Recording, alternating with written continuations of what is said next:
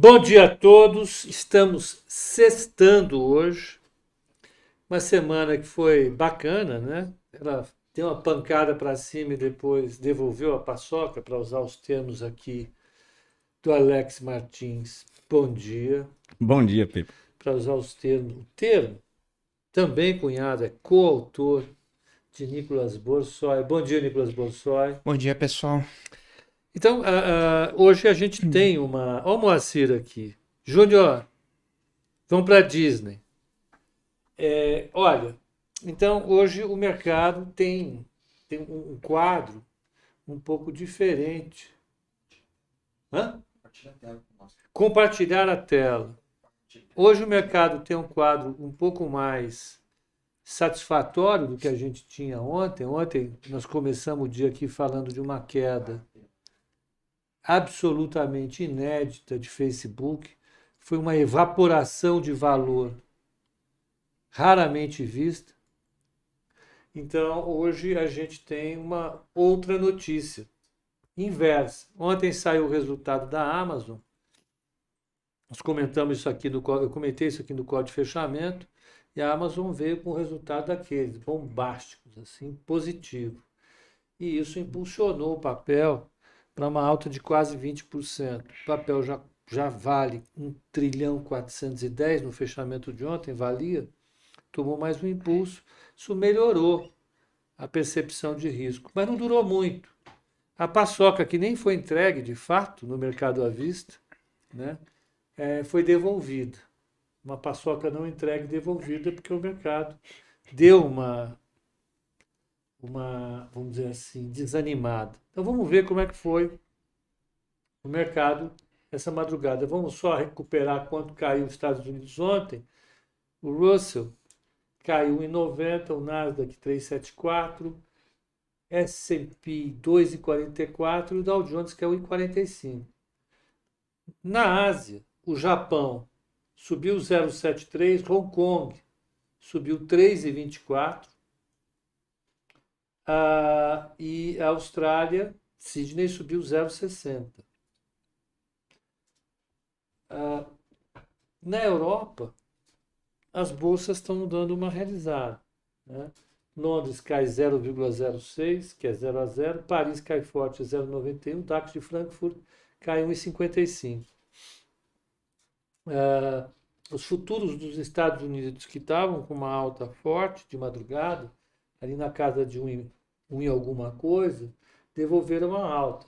O mini do Dow Jones está 0,40 de queda, o mini do S&P está 0,06, está 0 a 0, e o Nasdaq com 0,58 de alta. Curioso isso. Né? Ah, hoje é, as commodities estão em alta forte, o petróleo está subindo em 79, o WTI está 91 dólares e 90 centavos, o Brent está 1,66 de alta, o gás natural está no zero a zero. Em cinco dias ele subiu 14%. Vale a pena dizer. O alumínio está caindo em 53, o cobre subindo em 47, o minério de ferro subiu 3,50, o níquel subiu 0,45, boi está 0,10 de queda, que é um 0 a 0, café caindo 0,62, milho subiu 0,36, algodão 0,24, soja 0,50, açúcar esticou 1,10 e a, a, o trigo 0,50 de alta. A gente vai ter dado para sair hoje, eu vou deixar os dados por conta do Nicolas. E, e, e assim, hoje a gente tem petróleo e minério de ferro subindo, ainda que a percepção de risco esteja alta lá fora nesse momento. O, o VIX está com 25,63, é 1,28 de alta, é uma alta significativa. Vamos dar só uma xeretada se tem Vale e Petro lá fora. Vamos ver Vale. Vale. O ADR de Vale, vamos ver. Será Vai, que vale, vale? Hã? Será que vale, vale? Trocadilhos à parte. Espera aí. Travou aqui. SPC da Xuxa, hein, meu? Não, não foi. Aqui é... Bom, eu vou fazer o seguinte, eu já volto com o Vale enquanto o Nicolas vai correndo aí, porque o tempo está escasso, como sempre. Eu passo. Ó, o EWZ tá com uma queda de 0,60. Vamos ver Vale. Tá com uma altinha de 0,50. E PBR tá com uma queda de 0,07. É bom, EWZ é bem para baixo, Vale para cima e Petrobras basicamente no 0 a 0. Bom, hoje é um dia bastante importante, né? Hoje a gente tem o payroll de janeiro, depois daquele ADP de quarta-feira e do aviso da Casa Branca na terça de que esse payroll vai ser negativo. É, tá todo mundo meio que preparado, né? Levant... Com a guarda levantada para um número bem ruim, né? Ah, ontem a Goldman Sachs soltou uma projeção que pode ser uma destruição de 500 a 1 milhão de empregos, né? Em janeiro. Ah, tudo por conta da Omicron, né? Ah, então, assim, não é totalmente inesperado, né? Não deve frustrar os planos do Fed, mas ah, se for um número muito ruim, o pessoal com certeza vai se aproveitar do momento para, vamos dizer assim, né, para reduzir um pouco essas apostas de altos juros. Muito embora, ah, olhando à frente, né, a percepção é que ah, esse é um dado menos relevante, né? principalmente se você botar na conta que as infecções nos Estados Unidos já começaram a ceder. Né? Ainda tem bastante gente morrendo nos Estados Unidos, aqui também, né? voltou a ficar acima de mil mortes por dia. Mas uh, em termos de infecção, né, os Estados Unidos já está é, com alguma cara de que está fazendo uma reversão, né? Então, vamos dizer assim, seria um payroll ruim e temporário, né? Retransitório, né? Como o pessoal gosta de falar. Mas é, eu queria fazer um destaque, na verdade, de ontem, né? Ontem os falcões chegaram na Europa, né? De fato, a zona do euro estava sendo, vamos dizer assim, o bastião, né? Do, da política monetária estimulativa, né? O BCE estava com um diagnóstico bastante diferente é, do resto dos bancos centrais e ontem uh, mudou tudo, né? inverteu a equação. Uh, eles até mantiveram as taxas de juros, não fizeram nenhuma sinalização de movimento de política monetária mais concreto, mas se você pegar a entrevista coletiva, a Lagarde colocou que eles vão revisar né, o plano de política monetária na reunião de março, de maio ou na de junho, e que não dá para tirar nada da mesa, né? Então o pessoal ontem gerou um baita, uma baita puxada, né, nos juros europeus, acabou estressando as treasuries. E hoje a gente tem, vamos dizer assim, né, o BOJ um pouco menos, né, que é o Banco Central do Japão, mas a gente tem os quatro bancos centrais principais do globo remando na mesma direção, né? E é uma direção de aperto de política monetária. Uh, e, assim, com traços de que pode ser agressivo. Né? Se vocês pegarem a decisão do Banco da Inglaterra ontem, foi por 5 a 4, alta de 0,25. E os quatro dissidentes voltaram por uma alta de 0,50. Né? Isso com uh, o, o, o BOE uh, adota, uh, tipo, iniciando o processo de redução de balanço, né? Ou seja, na visão da maioria do, quer dizer, de metade dos membros do, do Comitê de Política Monetária da Inglaterra, reduzir balanço e subir os juros em 0,25 não era suficiente, né? Precisava subir em 0,50, então é, mais um recado, né? Que esse é um ano para apertar os cintos que é, vai ser cheio de emoções, né? Banco Central retirando liquidez sempre é um, uma conjuntura é, bastante perigosa, né? E bastante volátil, na verdade, né? Então, acho que além da questão uh, da Amazon ter surpreendido ontem, uh, quem estudar uh, a indústria de asset management vai perceber que tem uma estratégia chamada vol targeting, né? Que é basicamente você controlar a vol do fundo, né? Através das alocações que você está fazendo, né? E a gente sempre pensa em travar o retorno né, da, da carteira, mas na verdade uma das classes mais bem-sucedidas de investimento é travar a volatilidade do fundo. Né? E essa classe de, de hedge funds, eles têm muito patrimônio. Né? E para que, que eu estou falando isso? Porque a vol do mercado está muito alta. Né? Quando você pega é, empresas de market cap, uma capota 30% no dia, a outra sobe 12%, se eu não estou enganado, que subiu no, é, no aftermarket. Bateu 14, eu acho. 14, né? Então, esses fundos eles vão sair gerando uma liquidação de posições justamente para controlar a vol do fundo, né? Quando é, você tem esses, é, essas explosões de volatilidade, esses fundos saem vendendo, né? Então, assim, é surpresa, né, que as bolsas tenham entregado a alta que estava operando de madrugada, mas assim, se você pensar por esse ponto de vista, até que não é tão surpreendente assim, né? Até porque o VIX continua subindo, né? Ele está se aproximando de 26 agora. Mas, ok, não é 33 como foi na semana passada, mas se você olhar a figura do VIX, ele está com uma baita cara autista, né? Então, nessa conjuntura, esses fundos tendem a reduzir posição, né? Que vai aumentar a pressão vendedora no mercado. Então, ah, assim, tá, tá bem difícil, né, para as bolsas americanas uh, se manterem, né, nessa trajetória de alta. Enfim, resumo da ópera, né? Acho que hoje é um dia mais tranquilo para acompanhar, porque só tem um evento importante, mas ele é um evento que vai trazer bastante vol no mercado. Payroll já é, tradicionalmente, um dado que deixa o mercado bastante volátil. E como uh, vai ser um dado ruim, ou melhor, espera-se que vai ser um dado ruim, é, para quem for operar, é, bastante cuidado no horário da divulgação do payroll, que é às 10h30, tá? E de resto, acho que é isso. Aqui no Brasil a gente está preso nessas discussões uh, de isenção tributária, né? E por um lado é bom, né? Na parte de inflação, por outro, passa uma sinalização que o fiscal tá, ainda está sem controle, né? Uh, ontem o Colnago uh, falou que a desoneração pode custar 80 bi a desoneração do IPI, né? Pode custar 80 bi de reais. E vão lembrar o parto que foi, né? Arranjar 100, reais, 100 bi de reais para fazer a PEC dos precatórios e a, a mudança né, no teto de gastos.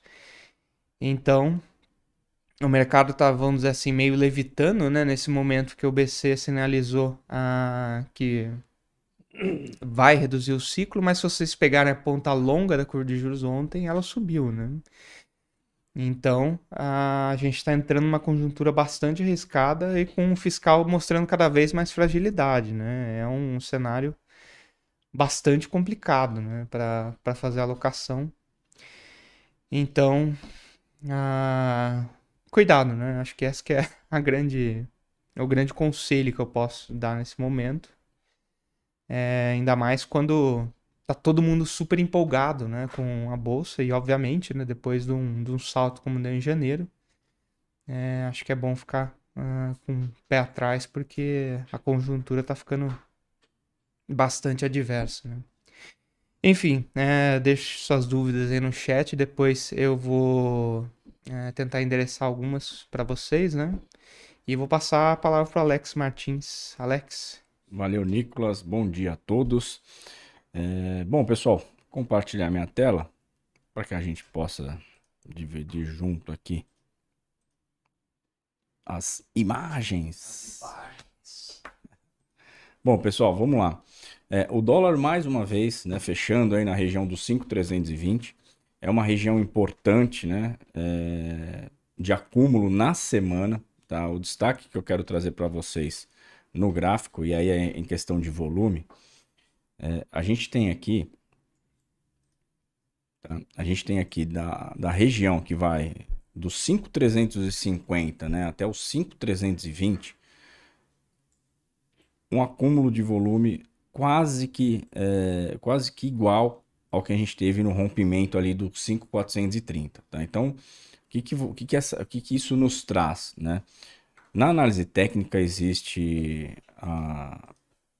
Deixa eu apagar aqui existe a técnica né, de acumulação, que é quando o mercado já tem aquela queda, né, e aí ele começa a acumular em fundo, mostrando que tem alguns players que de repente pode estar montando algumas posições compradas e outros até é, saindo de posições mal feitas, no caso na compra talvez acima ali dos 5.400, 5.500, tá?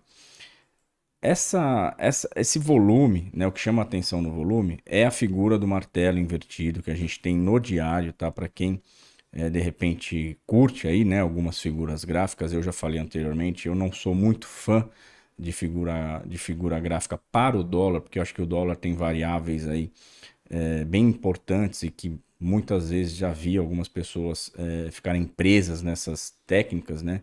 E aí vem aquela desconfiguração, né?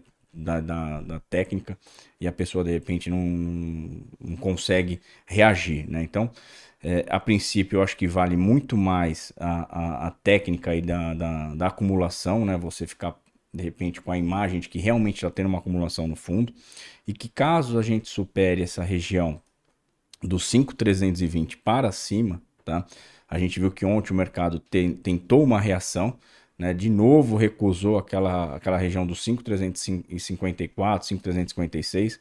Hoje eu já vou colocar aqui como forte ponto é, de compra, caso supere essa região, tá? Devido a essa acumulação que a gente tem no fundo e devido a essas recusas que o, que o, que o dólar teve na região dos 5,355, na minha visão, caso a gente supere essa região, a gente pode ter sim é, um movimento de compra acelerado, tá? Ponto de atenção vai ficar né, chatinho de novo aí nesse 5,320. Se eu é, der um zoom aqui no gráfico, vocês vão ver que é a região aqui, ó, que mais foi negociado, deixa eu até apagar a reta para ficar mais claro ainda, tá? Tá aqui, ó, 5,320, a região que mais foi negociado. Então, merece uma, uma certa atenção também caso comece a trabalhar acima desses níveis de preço, porque a gente vai ter de novo um mercado que acumulou em fundo e que pode estar tá querendo ganhar aí é, um movimento de pullback, um movimento de recuperação. Então também vou deixar na cor verde, eu não vou nem colocar na cor amarela, é, como, como sinal de atenção. Eu já acho que superando essa região dos 5,320, levando 5,350, a gente pode ver o mercado querendo testar a região dos 5,380 ou até mesmo um 5,400, tá? Na parte da venda, tá? Eu acho que é, é, acelera um, um, um, movimento aí a favor dessa tendência que a gente tem visto nos últimos dias, na perda da mínima, 5,290, tá? Se perder essa mínima, a gente vai ter essa LTA que vem desde lá de baixo, tá? Deixa eu dar mais um zoom aqui para que a gente consiga ver ela desde o início. Então aqui, ó, o que, que é essa LTA? É o fundo ali desde 2019, meados ali do, do, do final do primeiro semestre de 2019, pegando ali os fundos, né, de final de 2019, começo de 2020 e pegando esse fundo que a gente fez em 2021. Tá? Quando a gente traça essa LTA, a gente vê o mercado é, tendo aí um suporte importante na região que a gente já vem falado, né? Tem sido até chato ficar repeti é, tem sido repetitivo, que é o 5265, 5260, tá? Então a LTA também cruza justamente nessa região de suporte. Caso né, a gente perca, não é uma região, lembrando, tá? Não é uma região fácil aí é, de se perder. Eu acho que daqui para baixo a gente vai ter é, bastante. É uma, é, são, são várias regiões de, de, de região de compra, tá? Quem, quem acompanha, de repente, balança de pagamentos, conta corrente, é, encontra alguns fundamentos para se nessa nessa, nesses níveis de preço você começar a montar algumas posições é, comprado em dólar, né? Alguns fundos falam isso, então não é uma região que de repente vai ser fácil de ser perdida, mas né, a gente tem que levar em consideração que a gente vem vivendo aí momentos de fluxo de entrada de recursos do, vindos do exterior bastante expressivos, tá? Então, ponto de atenção aí, 5,290. É, a gente tem um petróleo, até, né, Nicolas, você perguntou do petróleo. Acabei de ver aqui no broadcast, saiu aqui, ó, o petróleo acelera ganhos, sobe mais de 2% com ameaça de oferta. Sudão do Sul foi obrigado a cortar a produção devido a alagamentos. Então, a gente tem um petróleo aí que também é, pode mexer aí com, com, com algumas moedas, inclusive é, emergentes, tá? Então, tudo isso tem que ficar no radar. E, claro, também temos payroll. É... Cabe uma correção aqui o nosso jornalista. A produção do Sudão é insignificante. Insignificante. É. Mas, mas, é aquilo que a gente estava falando, né? Quando, quando o, o mercado já está naquela tendência, qualquer aditivo que você coloca, o mercado agarra com vontade, né? É. Então é isso aí, ó. É, ponto de atenção, então, na venda, Não, tá? 5,290. um aditivo, né? É, Sudão é irrelevante, né? Mas ontem o fato de ter tido uma explosão na Nigéria é um fato. É, a Nigéria não é, não é irrelevante. Isso. É esse é o ponto. Né? Não, e... A curiosidade é sobre o jornalista. O jornalista está aspirando. E aí o presidente de Israel vai visitar os Emirados Árabes Unidos. Os caras têm que ficar detonando míssil que os caras estão jogando Então, tipo, toda aquela região ali tá bastante estressada geopoliticamente, né? Então, a, o caminho, né, onde deságua mais rápido, com certeza é o petróleo, e por isso está pressionado desse jeito. Pessoal, quando a gente vem né, para os contratos em aberto, no consolidado, você vai olhar, você não vai ver tanta variação. Né? O investidor não residente, o gringo, ficou com um saldo ali comprado em 25 contratos. Né? E o institucional nacional comprado em 7.500 e contraparte dele foi banco e pessoa jurídica não financeira. Só que, como o dia de ontem, a gente teve ali, quem acompanhou, na parte da manhã a gente teve um movimento forte de compra e depois um movimento forte de venda, eu prefiro olhar é, o dólar padrão e o mini, né, e tirar um pouco ali o consolidado, tirar um pouco do ruído do DDI e também do swap cambial. Então, quando a gente pega principalmente o mini dólar, tá, a gente teve fundos, é, fundos locais comprando 6 mil contratos e o não residente no mini dólar vendeu 50, quase 50 mil contratos, 49.599. É, e já no dólar padrão, o, o não residente ele comprou 4.800 contratos e os fundos locais compraram 4.400. Tá? Então, por isso, a gente é, tem aí os números confirmando a volatilidade no mercado de dólar ontem. A, a, quem foi ali né, o principal player que devolveu toda aquela alta depois de bater 5,350 e colocando o mercado de novo para fechar numa região é, que tem sido ali difícil de trabalhar é, longe, né? Difícil de fugir dessa região que é o 5,320. Já vindo para a parte do índice, o índice aí trabalhando nessa LTA, nesse, cana nesse canalzinho de alta que a gente, a gente já consegue até traçar aqui, ó. Se a gente for pegar esses topos aqui, a gente já consegue visualizar um canalzinho de alta bem, é, bem forte tá, no diário. E ele tocou, né, abriu na, na, na linha de retorno, abriu ali no, no 111,500 ontem e veio para fazer um movimento de recuperação, fazer o teste de novo, também como, como dólar, numa região de acumulação em topo. Né? Então, diferente do dólar, é, esse, essa acumulação em topo eu vejo muito mais consistente no sentido de trabalhar acima e continuar o um movimento de alta do que o dólar de reverter o, o, as quedas recentes que a gente viu é, nessas últimas semanas. Tá? Então eu vejo um movimento do, do índice bem mais consistente, bem mais forte aqui na compra. Tá? Acho que a ameaça realmente é esse 111,500 na perda dessa linha de retorno do canal de alta e aí sim a gente pode ter um índice de repente querendo testar regiões de 110 e 109, é, 109 mil, tá pessoal? Dos contratos em aberto também é, pouca relevância no consolidado, tá? Não residente comprou quase 12 mil contratos, fundos locais venderam 7.200, nada muito expressivo. Pessoa física que estava comprado aproveitou também é, a abertura em queda e a puxada que deu durante o dia, né, a alta que teve durante o dia, para também devolver parte das compras que fez em região de fundo, tá?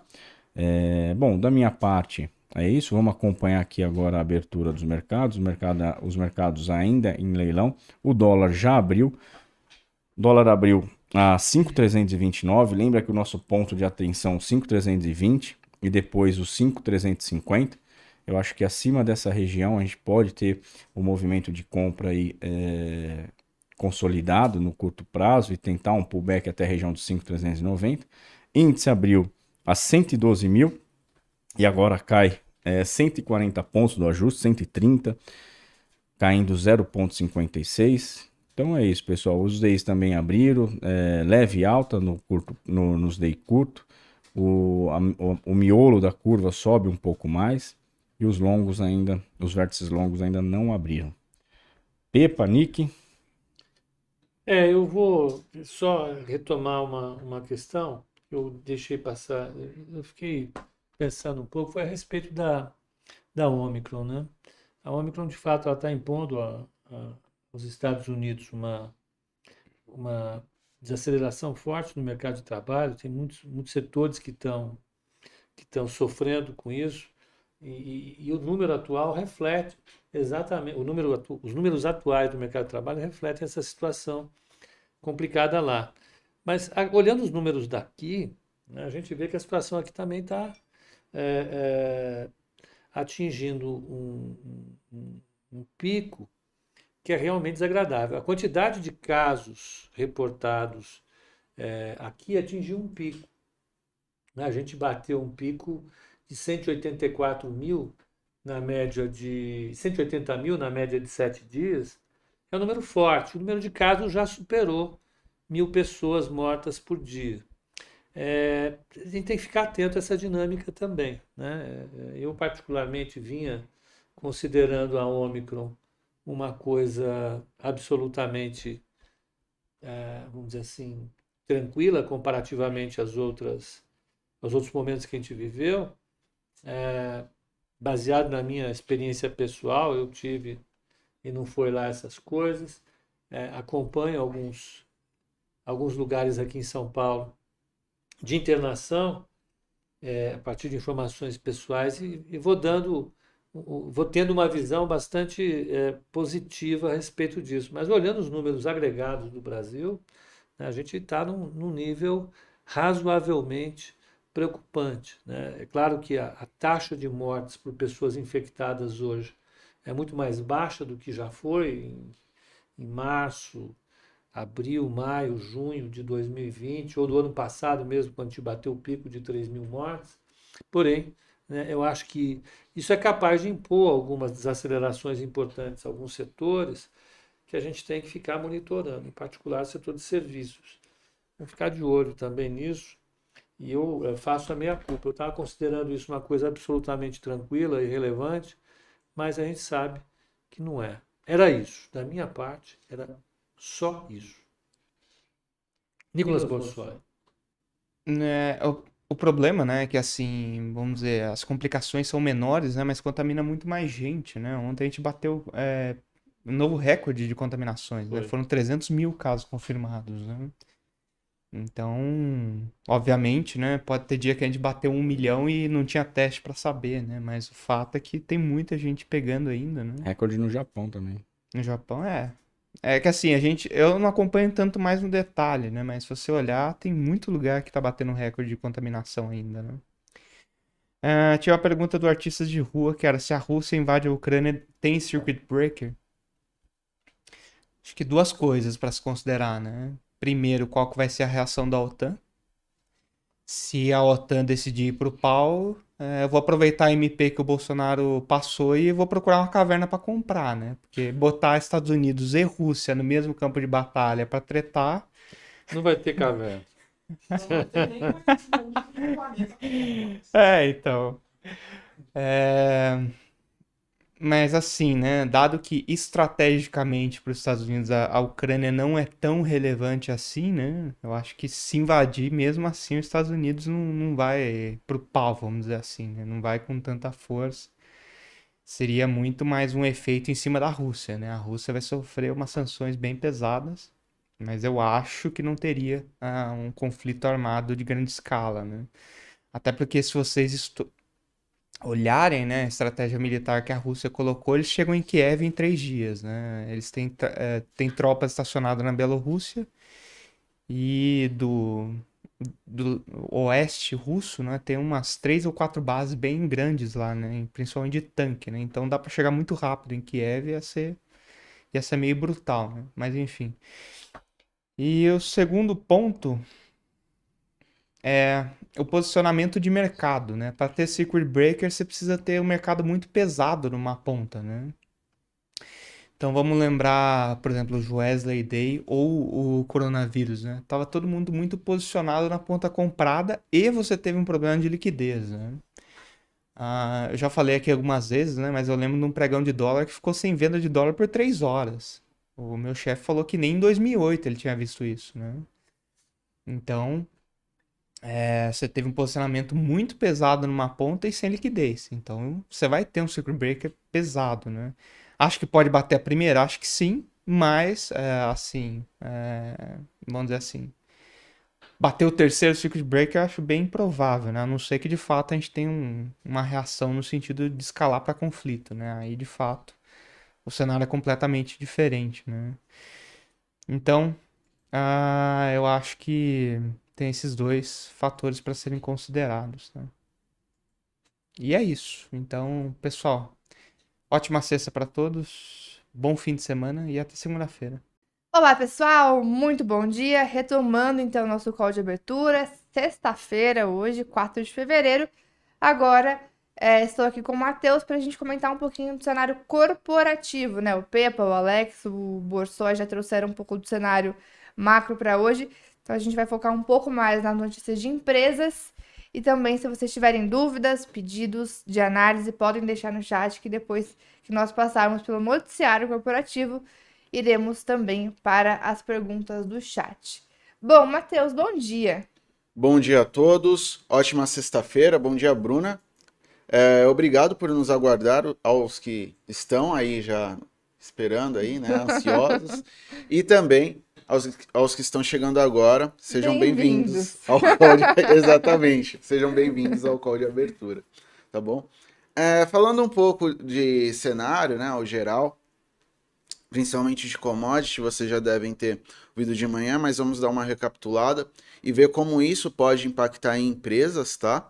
É, o petróleo ele está subindo novamente, então ficar de olho é, nas companhias do setor, tá? Algo interessante que pode acontecer para ajudar esse setor é que ontem teve uma queda considerável desses ativos, tá bom? É, eu vou compartilhar a tela com vocês para mostrar uma coisa que é bem interessante. É, que às vezes acontece, até me perguntaram ontem, pessoal que trabalha na, na mesa, né, respondendo alguns clientes. E apesar do petróleo ter subido ontem, né, você vai falar, poxa, Petrobras, Prio e E3R também, né? 3R, é, de certa forma, com menor, assim, é, Proporção. Propor... É menor relevância entre as, entre as três, né? Sim. Mas também... Apesar de ter entrado no Ibovespa recentemente, sim, né? Sim, apesar de ter entrado no Ibovespa, as principais são Petrobras e Prio. Mas elas caíram e daí fala, poxa, mas o petróleo subiu. Mas quando a gente olha no mensal, vou trazer aqui o Investing porque eu acho que vai ficar mais é, expressivo aqui para vocês, tá? Vai ficar mais interessante visualmente falando, até mesmo que o, o próprio broadcast, nesse, nesse caso, eu até mandei isso. Olha, no caso de PetroRio, ela teve uma alta de 15,72%. Vou aumentar um pouquinho aqui a tela. 15,72% no mês passado. Então, essa realização no começo de mês é até comum, tá? Então, você teve, ah, mas ontem o petróleo subiu. Tá, mas foi uma realização. Você procura em termos de notícias ou algo que possa trazer algum tipo de mudança no fundamento, não tem nada. Aquela notícia do, do campo de Wahoo que, é, que faz um tempinho já foi permitido que, pelo menos parcialmente, a, a companhia continue explorando, tá? É... Então não tem nada assim de negativo que pudesse impactar no caso do PetroRio. Então foi uma realização, o mercado aproveitou para realizar lucros. Realizar é colocar o dinheiro no bolso, tá? Esse é o significado do termo técnico, basicamente, aí do jargão de mercado. E Petrobras não é muito diferente, né? No mês passado ela subiu 13,71. No mês ela está caindo 8,71. Vamos olhar no dia. Uma queda expressiva aqui, de dois dias. E PetroRio também uma queda expressiva em, em dois dias evidenciando é, realização, tá? É, Petrobras caiu um pouquinho mais, tá? Tem o, o, uma coisa que a gente sempre fala de Petrobras, que é o risco político, acaba sendo um, um risco adicional que a Prio não tem, tá?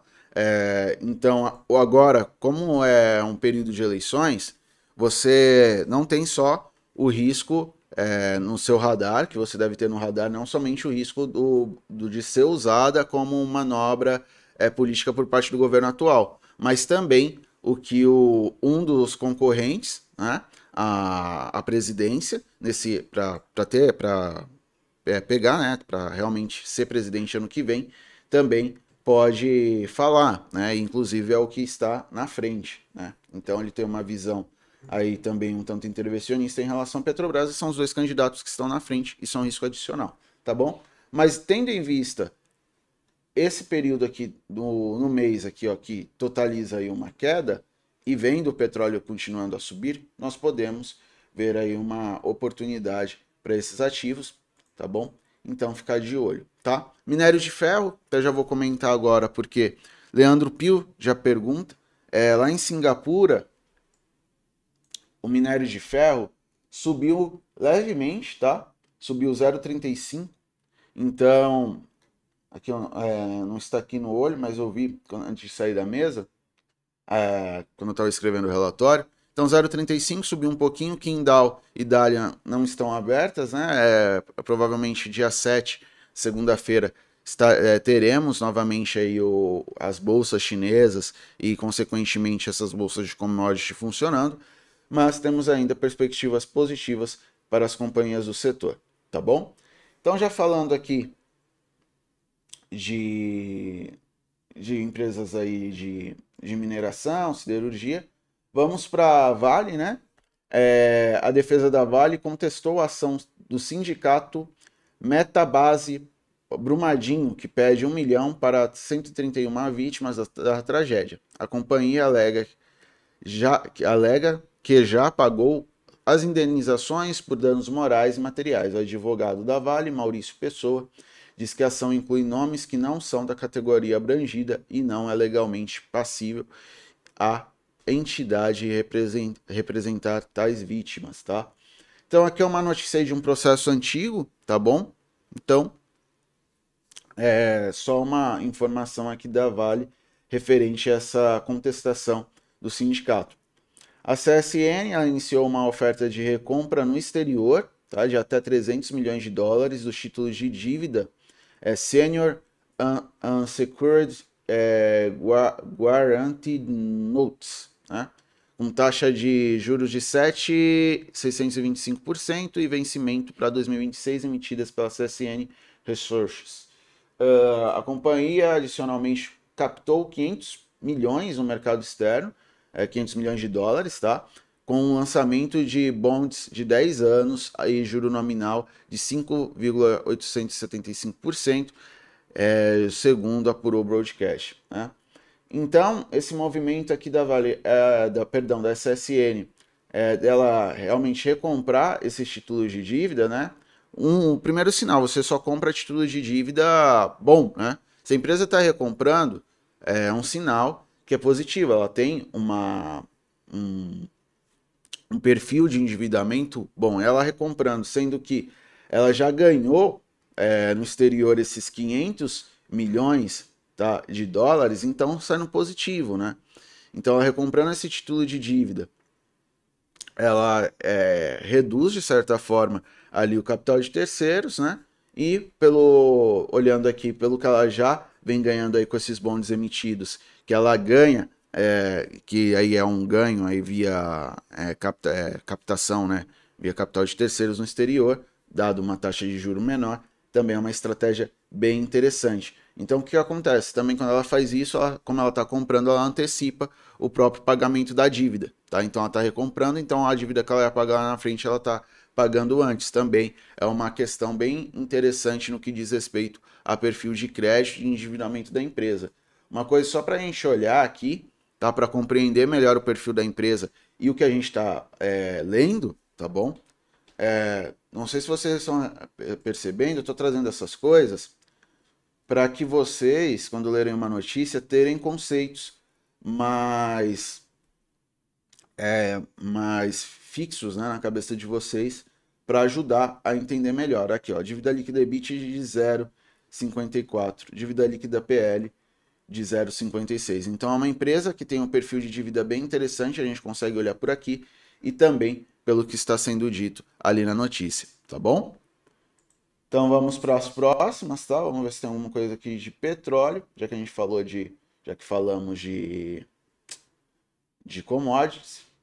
É, Petrobras, ela manifestou ao Conselho Nacional de Política de Energia, o CNPE, quase CNPI, o, é, o interesse no direito de preferência em blocos a serem solicitados no sistema de oferta permanente sob o regime de partilha de produção. A manifestação engloba as áreas de Água Marinha e Norte de Brava, localizados na Baía de Campos, com percentual de 30%. Em suma, a decisão é, está em, em linha com o plano estratégico da estatal, com foco em ativos de águas profundas, onde tem demonstrado grande diferencial competi- competitivo nos últimos tempos. Fala aqui o sócio de uma casa, né, Ajax Capital. E realmente a minha opinião vai em linha com a dele, tá? É, o que, que a Petrobras vem fazendo ao longo do, ao longo do tempo, tá?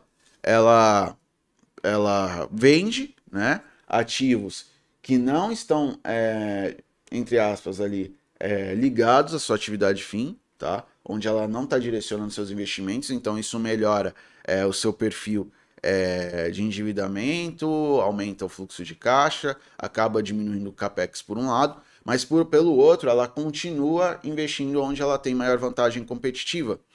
É, Para quem já estudou economia, né? É, aqui eu vou fazer um, é, uma extrapolação, porque isso a gente geralmente vê em economia internacional. É o seguinte: você tem dois países, tá? É, isso também pode ser usado com empresas, tá? Eu vou trazer isso mais para empresas. Mas você tem um país que ele produz, é, vamos supor, vinho e, e sapato, tá? E você tem outro país que produz vinho e trigo. Vamos supor que esse país A, ele produz bem sapato e vinho. Ele produz vinho melhor do que o país B, que produz é, vinho e trigo. No entanto, para ele é mais barato e me é, menos custoso comprar esse vinho do país B e focar somente na produção de sapatos. Então aí você tem a troca, é, a troca entre os países, certo? Então esse raciocínio aí é, vem é, do Ricardo, né? Davi Ricardo. É, a gente aprende isso em economia internacional. Então você acaba tendo essa questão das vantagens competitivas. Então, às vezes, para aquele país que, é, pelo fato dele começar a vender mais e demandarem mais dele, ele também poderá, é, poderá ter aumento ali da sua produtividade por estar focando nesse tipo de produto. Enquanto o outro vai focar ainda mais na produção de sapatos, algo mais ou menos nessa linha. E é isso, é essa lógica de raciocínio por trás do que está acontecendo com Petrobras, tá? E todo mundo que está por trás, desde que começou essa, esse foco em venda de ativos, tá bom? Focando em uma atividade só. Eu sei que o Paulo Guedes, como não deve gostar muito disso, mas é o que acontece. então vamos lá. Agora, outras empresas, agora vamos na ordem, tá? A Eletrobras, ela, o seu conselho de administração aprovou a proposta de aumento de capital social da controladora da controlada, perdão, Eletronorte em 1.930 bi de reais, mediante a emissão de novas ações ordinárias normativas. As ações serão subscritas e integralizadas pela própria Eletrobras com ações ordinárias que detém da Norte Energia, equivalente a 15% do capital. Com isso, a Eletrobras deixará de deter participação direta na Norte Energia e permanecerá com participação indireta de 49,98%, por meio das controladas Eletronorte e Companhia Hidroelétrica de São Francisco, CHESF. É, essa notícia aqui, no caso da, da Eletrobras, então ela está começando a sair de algumas, de algumas empresas, né? É, exatamente pelo objetivo aí da privatização e tentar aí diminuir ali o seu tamanho, tá? Facilitar esse processo. Apesar de que temos aí, é, já falamos de alguns problemas em relação a privatização, erros de cálculo que podem viabilizar a privatização por completo, tá? É uma notícia que saiu no valor, tá bom? É, Arezo, Conselho de Administração da Arezo, é, confirmou e fixou em R$ 82,35 é, o preço por ação no, no follow-on da companhia. É, com a oferta, o aumento de capital social é, ficou no valor de 833 milhões de reais por meio da emissão de 10 milhões praticamente de novas ações ordinárias. A oferta considerou a colocação de 2, é, de 2 milhões 625 mil é, ações ordinárias, 35% da quantidade é, inicial, destinada, destinadas a atender o excesso de demanda contestado na precificação. Mais uma notícia positiva para a companhia, né? É, ela realizando aí é, um follow-on, né? então pegando aí capital de, de, de é, capital próprio para a companhia, tá? Então, notícia positiva aí para a empresa, tá bom? Então, vejamos aqui mais notícias em relação a empresas elétricas. A ANEL propôs que o socorro financeiro ao setor elétrico para cobrir os custos das medidas emergenciais adotadas em 2021 seja de até 10, praticamente 11 bilhões de reais. A operação foi autorizada pe é, pelo Ministério Público com. Não, perdão, por. É, aqui é, me é medida provisória. Com isso, não deve haver tarifaço, né? Aquela questão das tarifas em 2022. Mas os recursos serão pagos pelos consumidores a partir de 2023 com incidência de juros. Que o tarifaço é um aumento muito elevado de tarifas para tentar é, compensar esse gasto que está ocorrendo. Na verdade, será pago post a posteriori, tá? É a Oi, é a empresa em recuperação é, judicial, estuda adotar grupamento de ações para manter as cotações das suas ações acima de um real.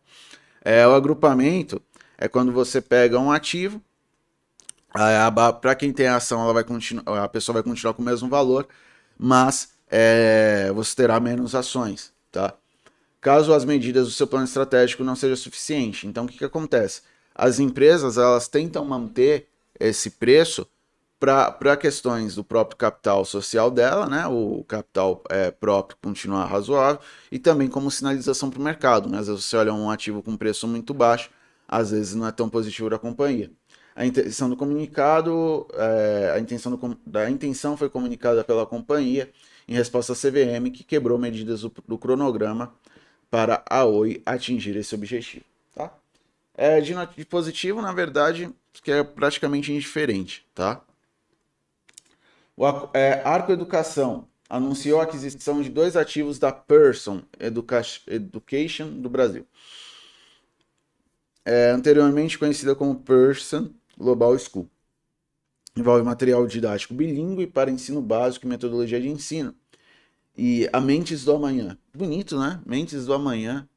Chique. Parece, Parece o nome no... de um filme. Exatamente. Vai meio X-Men, né? Meio o amanhã, né? É meio X-Men, né? Mentes superdotadas, enfim. Uma solução complementar focada em habilidades do século XXI, como aprendizagem, aprendizagem socioemocional, educação financeira e tecnologia. Não foram divulgados os valores da transação. A Arco né, é uma empresa que a gente não acompanha muito, o setor de educação ele é bem sensível, tá? É, a renda de quem vai acessar novos produtos de educação continuou relativamente baixa. Mas assim, olhando é uma coisa interessante, né? Eu acho que toda. É que já é uma opinião minha, não é nem opinião da Nova Futura, de modo geral. Mas é muito importante as escolas focarem nisso, né? Às vezes a gente aprende muita coisa na escola. Não estou dizendo que não é importante aprender biologia, etc. Acho que todo mundo tem que aprender. É, mas quantas pessoas vão virar médico, né? Quantas pessoas vão virar historiador, enfim, apesar de ser importante. É, e você não estuda nada de educação financeira, de empreendedorismo. Tudo bem, não é todo mundo que vai virar médico, mas é todo mundo que vai lidar com dinheiro. Né? Não é todo mundo que vai virar economista, mas é todo mundo que vai lidar com dinheiro. Não é todo mundo que vai virar advogado, mas todo mundo vai lidar com direito, com dinheiro. Né? Então acho que a base educacional, você ter você ter educação financeira, um pouco de leis também, né? pelo menos o básico, para você entender seus direitos, é, educação, aprendizagem socioemocional, aqui, para ser bem sincero, é, talvez seja. Eu imagino que seja alguma coisa na, na, área de inteligência emocional, aquela coisa que hoje em dia tem aquele nome é, em inglês, né, que o pessoal chama soft skills, mas não é de. No, eu acho que são habilidades sociais, né? É, é importante, né? Porque você vai, independente da área que você for, você vai usar isso na sua vida, na sua carreira. Então, independente se você for um, uma pessoa de cargo baixo ou uma pessoa de cargo alto, você vai precisar disso. E uma das coisas que mais afetam um, uma, às vezes uma empresa ou a carreira de alguém são essas habilidades. Né? Então, eu achei interessante. Mas, pensando na empresa em si, do ponto de vista corporativo, não é lá uma empresa que a gente acompanha, como a gente já falou aqui pelo, pelo, pelo perfil da companhia e também o setor, tá bom? Então vamos lá. É, Randon. O Conselho de Administração da Randon aprovou é, nona emissão de debêntures simples, não conversíveis em ações, da espécie quirografária, é, em duas séries, para distribuição pública com esforços restritos, no valor de 500 milhões. Então, captação de capital de terceiros, tá? É, recursos de terceiros. Ecorodovias, diretor de relações com investidores da Ecorodovias, Marcelo Guidotti, foi eleito interinamente como diretor-presidente da companhia após Gianfranco Catrini, olha o nome bem italiano, né? Mar Mar Marcello Guidotti, e o outro é Gianfranco Catrini, ser destituído dos cargos ocupados. Então, só uma atualização aí corporativa da CC, da perdão, da Eco Rodovias, tá?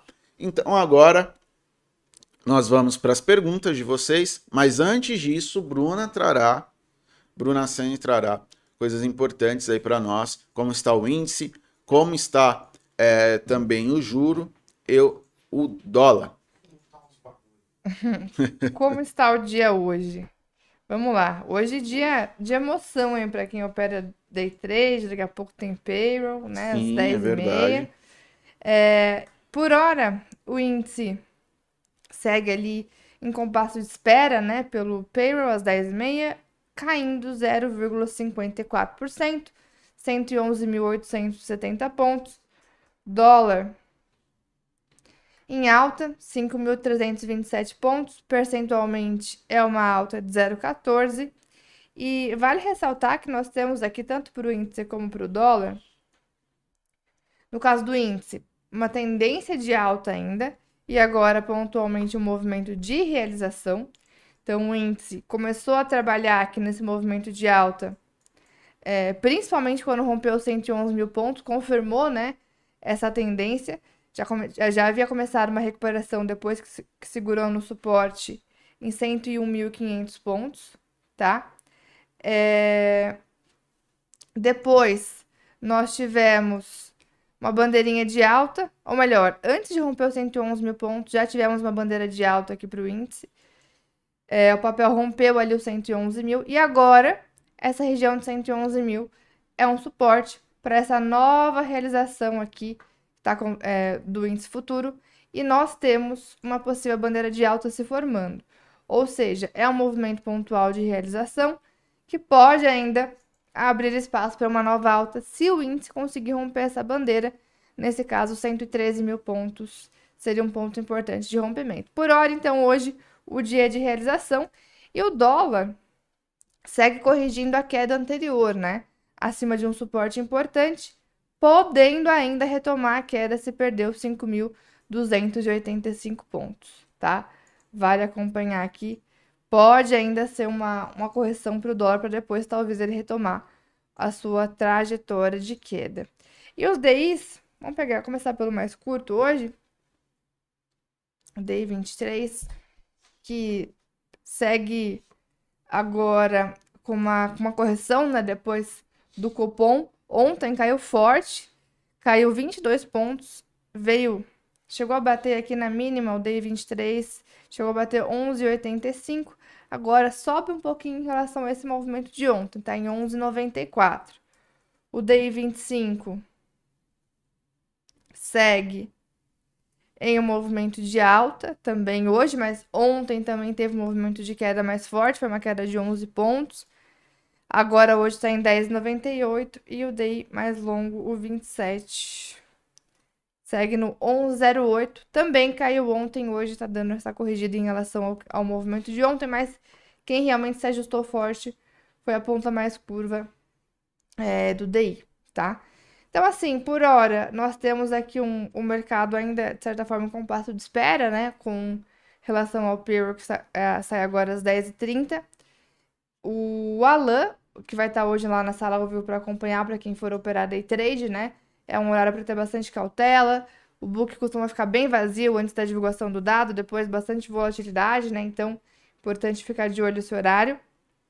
E o mercado por hora, então, de certa forma, com passo de espera. O índice caindo meio por cento nesse momento. E o dólar, só lembrar que percentualmente é uma alta de 0,08. É quase um 0 a 0 aqui para o dólar, tá? Nesse comecinho de sexta-feira. Olha, o Paulo Guedes disse que eu pareço meio triste. Recomendo um Red Bull bem gelado para começar essa sexta. Olha, gostei da sua recomendação. É uma, uma ideia boa? É uma boa ideia, eu sou né? contra. Só tem alguém que vai discordar Eu aqui. sou contra o uso de energético. Quase. eu já passei mal com esse negócio. Matheus exagerou, então Exagerei. é. Aí ele fica com, mas tá vendo qual que é o, pro- o problema dos exageros, né? A gente acaba Exatamente. ficando contra alguma coisa quando você, quando você consome moderadamente. Por isso que eu falo, ó, não tomem muito energético para estudar virado, tá? Tá explicado. Mas enfim. É, Temos, é, tem alguma outra dúvida aqui? Tô dando uma passadinha pelo chat pra gente ver o que, que não, tem tinha pergunta de hoje. oi, mas é, já respondi, Já já, já falei aqui, né? É, É. De, certa, de certa forma, né? É, e na verdade não é um grupamento confirmado, né? A Oi É, vai esperar para ver se a ação vai conseguir se manter acima de um real. E na Assembleia lá de abril, é, dependendo como tiver, ela vai propor o grupamento, né? Então é algo que só foi comentado, mas normal também, porque a ação ficou um tempo abaixo de um real, né? É, eu até dei uma olhada aqui no fato relevante de, de, de Oi, e ela comentou justamente isso, que a depender da evolução de- desses, desses novos projetos, né, é, do plano estratégico dela de transformação, né, em abril vai ser realizada uma, uma Assembleia Geral Ordinária e, dependendo, ela pode propor lá nessa Assembleia o grupamento de ações ou não. É saiu- surgiu aqui uma pergunta aqui do Vinícius Carvalho. Não, perdão. É, do Igor Nunes primeiro. É, é perguntando do, da, da Home, né? Então vamos olhar, né? É, um pouquinho da, das indústrias Home aqui, eu vou compartilhar a tela.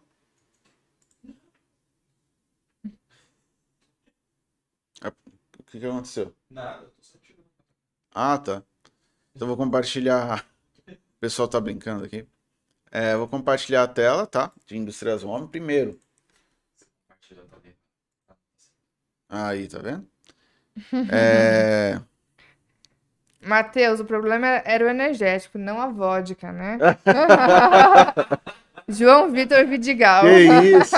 Que isso? Muito bom. não.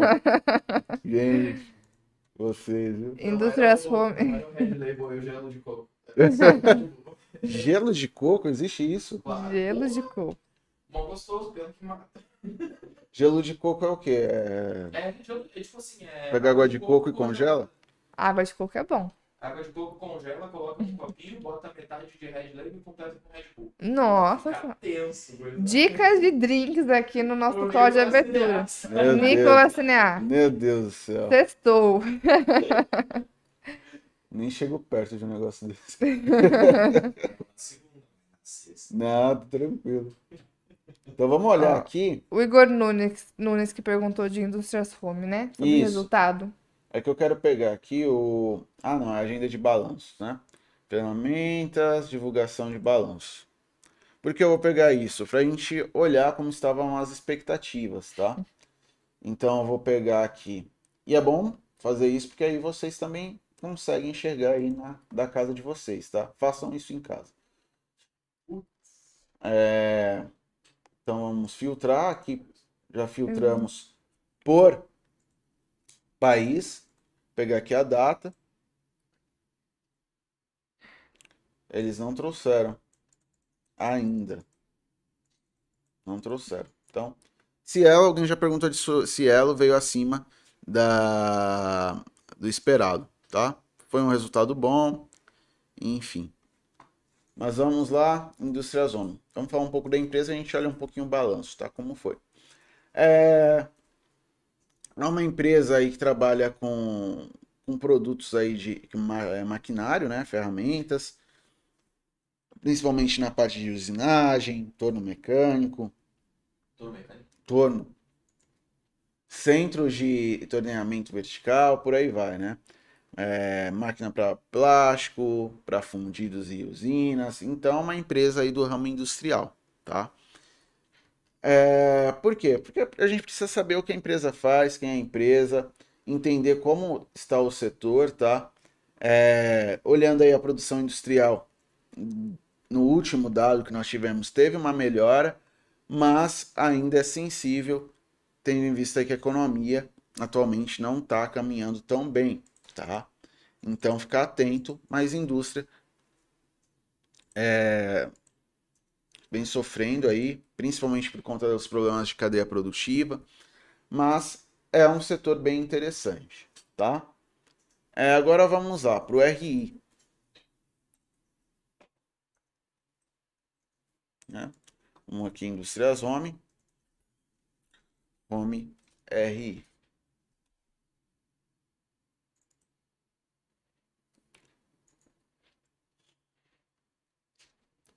Governança corporativa. Aqui a parte deles. Informações financeiras. Balanços interativos. Central de resultados. Vamos ver os balanços interativos. Não, acho que é melhor central de resultados mesmo. Agenda. Demonstrações financeiras.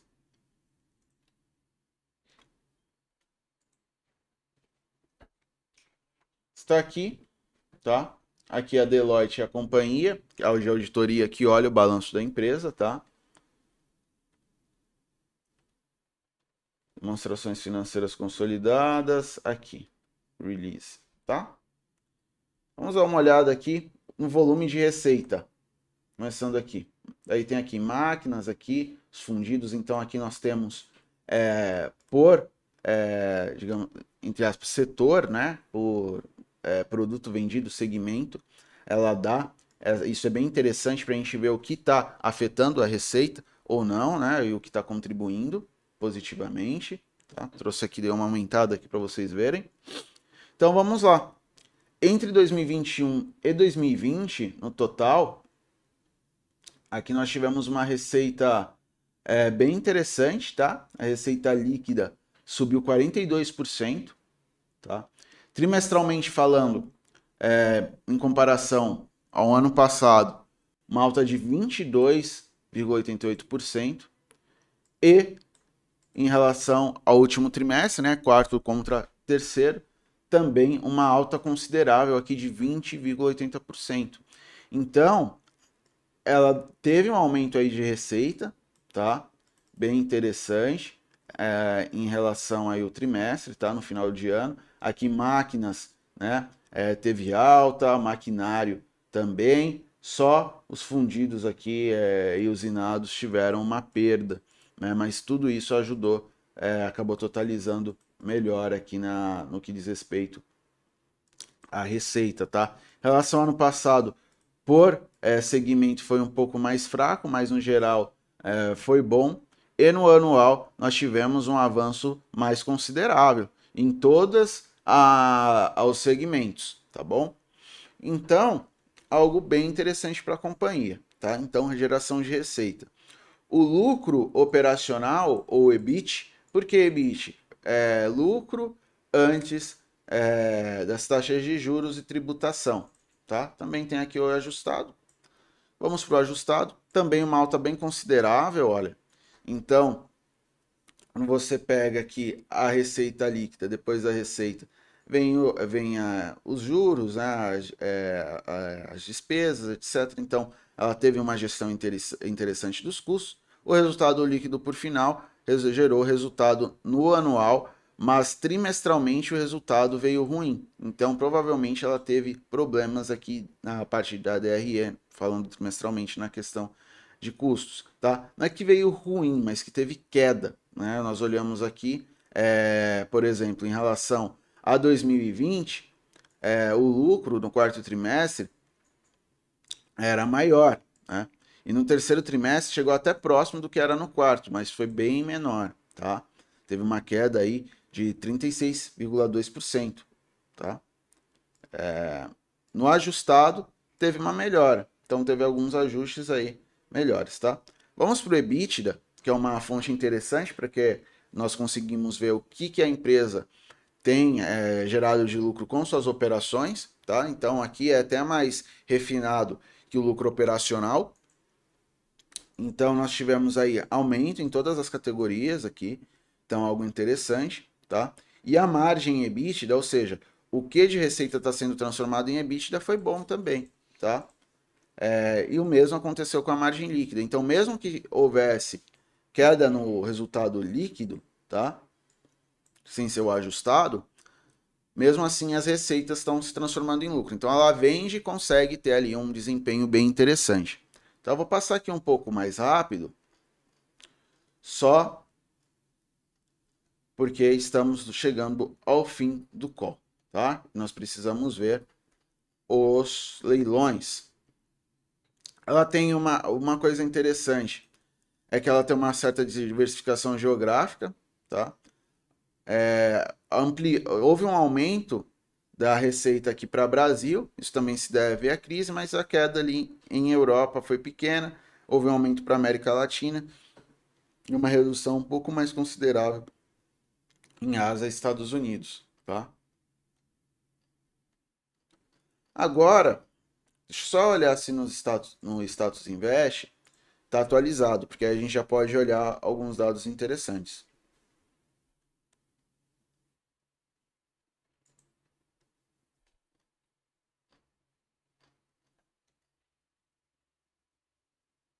Sete do dois de vinte e dois. Então já está aqui, hein? Vamos confirmar o último.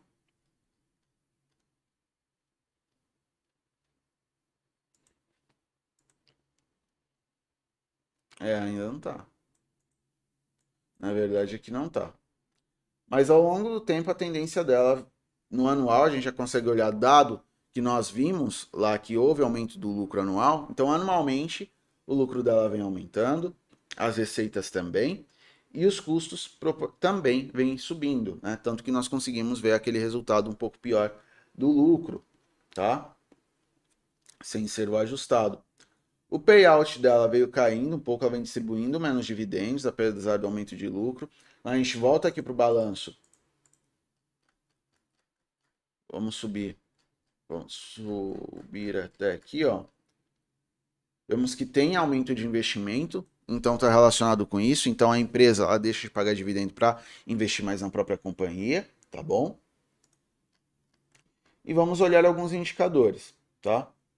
É uma empresa um pouquinho endividada, tá? No entanto, aqui porque é 1,73 quase em relação ao EBITDA. Dívida líquida em relação ao PL é pequena, então a parte é, do capital de terceiro menos o caixa é um endividamento baixo, a liquidez corrente até que é razoável, próximo de 2. Tem um ROI interessante, um ROI interessante, as margens são boas, como nós já vimos nos balanços. Olhar aqui o PL, o PL baixo e abaixo da média já há algum tempo. Se é uma empresa que está gerando lucro e tem um PL baixo, é um sinal que o mercado está com uma certa desconfiança em relação a essa empresa, tá? Então também ficar um pouquinho atento. Isso, inclusive, a gente vai confirmar rapidinho graficamente com a Bruna Semi. Mas assim, de modo geral, no anual, o balanço mostrou melhora, tá? Mas ainda, tendo em vista o setor né, da companhia e, e também a sensibilidade que existe né, da indústria aqui, é um, algo para ficar atento. E também a diminuição é, uma, é, razoável, aí uma baixa é, diminuição, nem é tão elevada, mas de diversificação geográfica, é, então você fica mais exposto a risco interno, isso também é para ser levado em conta, tá? Mas, de modo geral, acho que teve uma evolução interessante, principalmente na, na perspectiva anual, tá? Bruna, o que, que você acha aí vendo o, o gráfico de indústria de home? Vamos lá. Bom, graficamente, Home 3 começou, retomou o movimento de alta ali entre 2016 e 2017. É, e é uma tendência de alta que basicamente perdura até agora, porém, a ação está se aproximando dessa região de suporte importante, que é justamente, além de ser um suporte horizontal, né, ser uma região aqui que teve alguns testes de fundo e topo anteriormente, nós temos também essa longa linha de tendência de alta, que o papel respeita desde o comecinho da alta, se aproximando agora. Então, o papel está num ponto importante de suporte. está em tendência de baixa num prazo mais curto desde março do ano passado e vindo testar essa região importante de suporte, que é um suporte mais é, de regiões de regiões que, na verdade, uma linha de tendência de alta, né, que respeita já há algum tempo. Então, assim, a, a priori, a ação está se aproximando de pontos de suporte importantes. Se perder esses suportes, pode continuar o movimento de queda. Ainda não temos sinalização de retomada da tendência de alta, tá? Ainda não temos, então, para compra, realmente aguardaria pelo menos a quebra da LTB, a quebra das resistências anteriores. O papel está vindo testar suportes realmente importantes por aqui, tá? A ação vem se destacando desde 2016, porém, um prazo mais curto, engatou realmente esse movimento de queda. E se perder os suportes, essa queda ainda pode continuar. Certo? Bom, às 9h58, bora para os leilões. Vamos ver o que, que o mercado está trazendo aqui nessa sexta-feira de manhã, pré-payroll. Por enquanto, PetroRio é a maior alta aqui dos leilões, 2,11 de alta, depois de uma realização ontem. Local Web aparece também com 1,83 de alta, até um BEV entre os destaques. Digo até porque um BEV é uma ação menos volátil, né? Mas tá É subindo. porque tá cestando, Tá brincadeira. testando. Alô, Ambev, né? Testou Ambev. né? Ah, 0,90 de alta. Localiza 0,80 0,87. BR Property 0,97. Loca- É, Apvida 0,79. Mas a gente vê que assim, não tem grandes destaques, né? Na outra ponta também. Card System tá caindo 2%, é uma ação também menos líquida. Exetec tá com 1,37, BTG com 1,21, Uzi Minas 1,17, Eneve 1% de queda. Depois já aparece a Braskem com 0,90 e OSP com 0,85. Ou seja, o mercado realmente está num tom de, de cautela nesse comecinho de sexta-feira, não tem nada nem subindo nem caindo muito. Tá tudo meio equilibrado ali, sem grandes destaques para essa abertura. Vamos dar uma olhadinha nos leilões dos ativos da carteira, Matheus? Vamos começando por Bradesco, BBDC. 0,18 de queda. é, BTG, BTG. 1,21 de queda. GGB. isso, 003 de alta. é, JBS, JBS. Já abriu. Opa, opa. Abriu pesadinha, hein? É isso. Vamos ver. Não abriu, não. Tá sem leilão, JBS. Sem leilão, por enquanto. JHSF, JHSF. 0,32 de queda. é, Localiza, que nós já vimos aí, né? 0,85 de alta. Petro Rio, que também já vimos aí como um dos destaques, né? Prio, sim, ainda tá subindo bem. 2,15 de alta. SLC, SLC. Também tá sem leilão, é isso? Sem leilão também. Vamos ver se tem alguma notícia para sair. Ou se é o meu profit que, não, que tá dormindo ainda. Mas deixa eu ver aqui. Tá sem leilão mesmo ainda. A, a SLC também, tá? É. E Vale, Vale e VEG, né? isso. Vale subindo 0,09, VEG subindo 0,13, tá? Deixa eu voltar aqui para JBS para ver. Realmente ainda tá sem leilão. JBS, qual que é da outra? SLC, SLC. né? Uhum. Sem leilão as duas. Vamos ver aqui. É. É isso mesmo. Bom, então vamos aguardar. Então, turma, da, da minha parte, né? Já deixo aqui minha. É o meu profit. O o Leandro profit? falou que tá, tá com leilão sim de SLC. Meu profit tá dormindo. profit tá- Não sei o que aconteceu com ele, não. Es- Estranho, né? Se fosse uma ação só, geralmente ela, ela- pode acontecer dela adiar o leilão por alguma notícia divulgada, né? É, Mas como são duas ações, realmente é estranho. Então deve ser realmente o meu profit. O, ah, já abriu, tá subindo 0,21 a SLC. Boa. Vamos colocar aqui Vou atualizar aqui o profit pra ele. JS3. JBS ainda tá em leilão. Tá em leilão mesmo. Vou até atualizar meu profit aqui. Pra ver se ele. Depois ele volta. Bom, mas por enquanto é isso então, né, Matheus? O... Exato. Daqui meia horinha Tem dados do mercado de trabalho nos Estados Unidos, né? Um dado aguardado aí pelo mercado, costuma trazer bastante volatilidade para índice, para dólar. O Alan vai estar acompanhando na sala ao vivo com vocês o leilão, o leilão não, o payroll hoje, às 10h30.